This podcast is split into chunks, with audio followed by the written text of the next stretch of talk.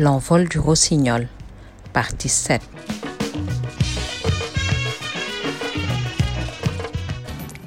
Et un jour, euh, quand on m'a invité ici à Paris avec les Sénégalais de, de France, qui se sont constitués en association en 82, et quand je suis venu jouer, euh, bon, c'était, c'était comme si on avait déplacé mon public ici. Vous voyez Il y avait bon, quelques Français notamment qui ne connaissaient pas peut-être ma musique, mais qui venaient pour découvrir, qui m'ont beaucoup encouragé et euh, j'ai eu à parler avec des gens qui m'ont, qui m'ont dit que ce que je faisais était bien, que ça les intéressait tout. Je suis reparti et l'année qui a suivi, on m'a réinvité. La même association m'a réinvité en 83 et je suis venu, quand je suis venu, je rêvais d'enregistrer un jour dans de bonnes conditions. J'ai profité de cette occasion pour enregistrer et quand j'ai enregistré, les choses ont bougé même euh, au niveau du Sénégal, on bougeait et que les gens portaient plus d'intérêt dans, dans, ma musique parce que c'était mieux enregistré, ça passait mieux, ça concurrençait un tout petit peu ce qui était conçu comme musique moderne. La charnière des années 83-84 sera très importante pour Youssou dans la mesure où euh, elle date le début de l'ère moderne chez lui comme il l'explique, il découvre une nouvelle capacité d'enregistrement euh, plus professionnelle qui le fera progresser de manière exponentielle. Et euh, le premier album enregistré dont il parle, c'est l'album Immigré. Euh, D'ailleurs, personnellement, mon premier coup de cœur date de l'époque où j'ai euh, écouté Pichimi. Pichimi est une chanson extraordinaire au tempo jazzy.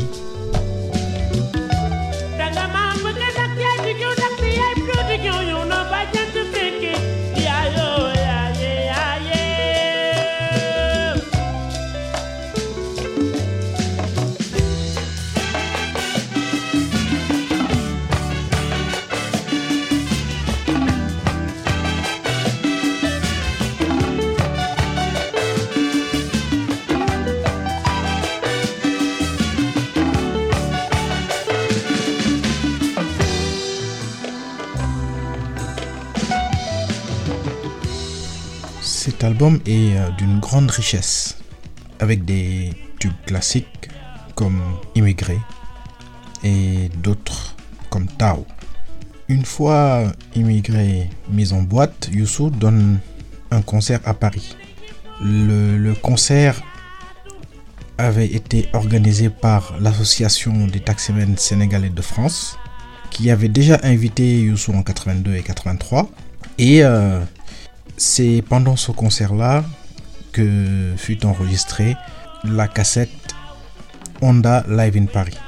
Et ça étonnera beaucoup de gens qu'une cassette porte le nom d'une marque automobile.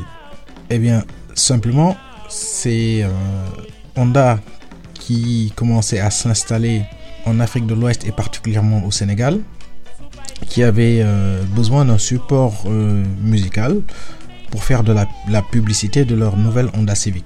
Et les Japonais avaient ciblé Youssou N'Dour, qui était la star montante, et ils ne voyaient personne d'autre pour euh, interpréter euh, la chanson.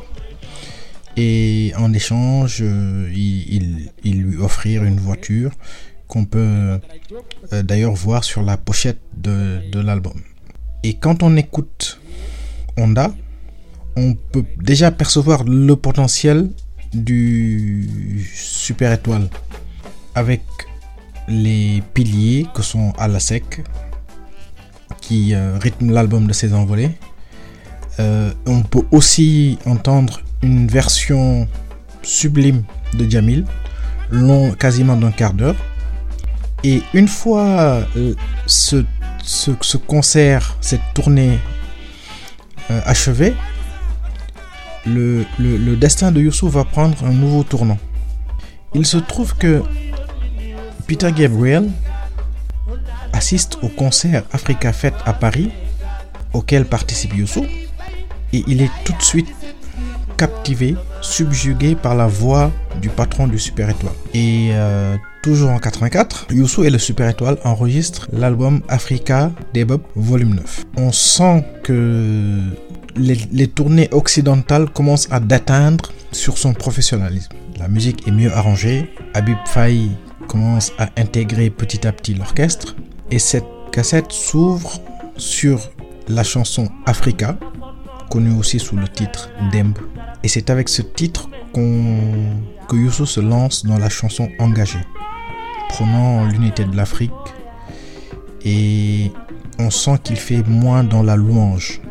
Dans le même opus, on retrouve Nanette Ada, sublime chanson, mais aussi l'extraordinaire Awagay.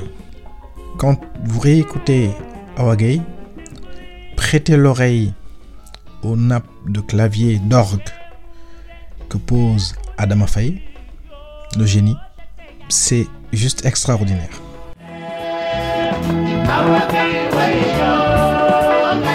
la.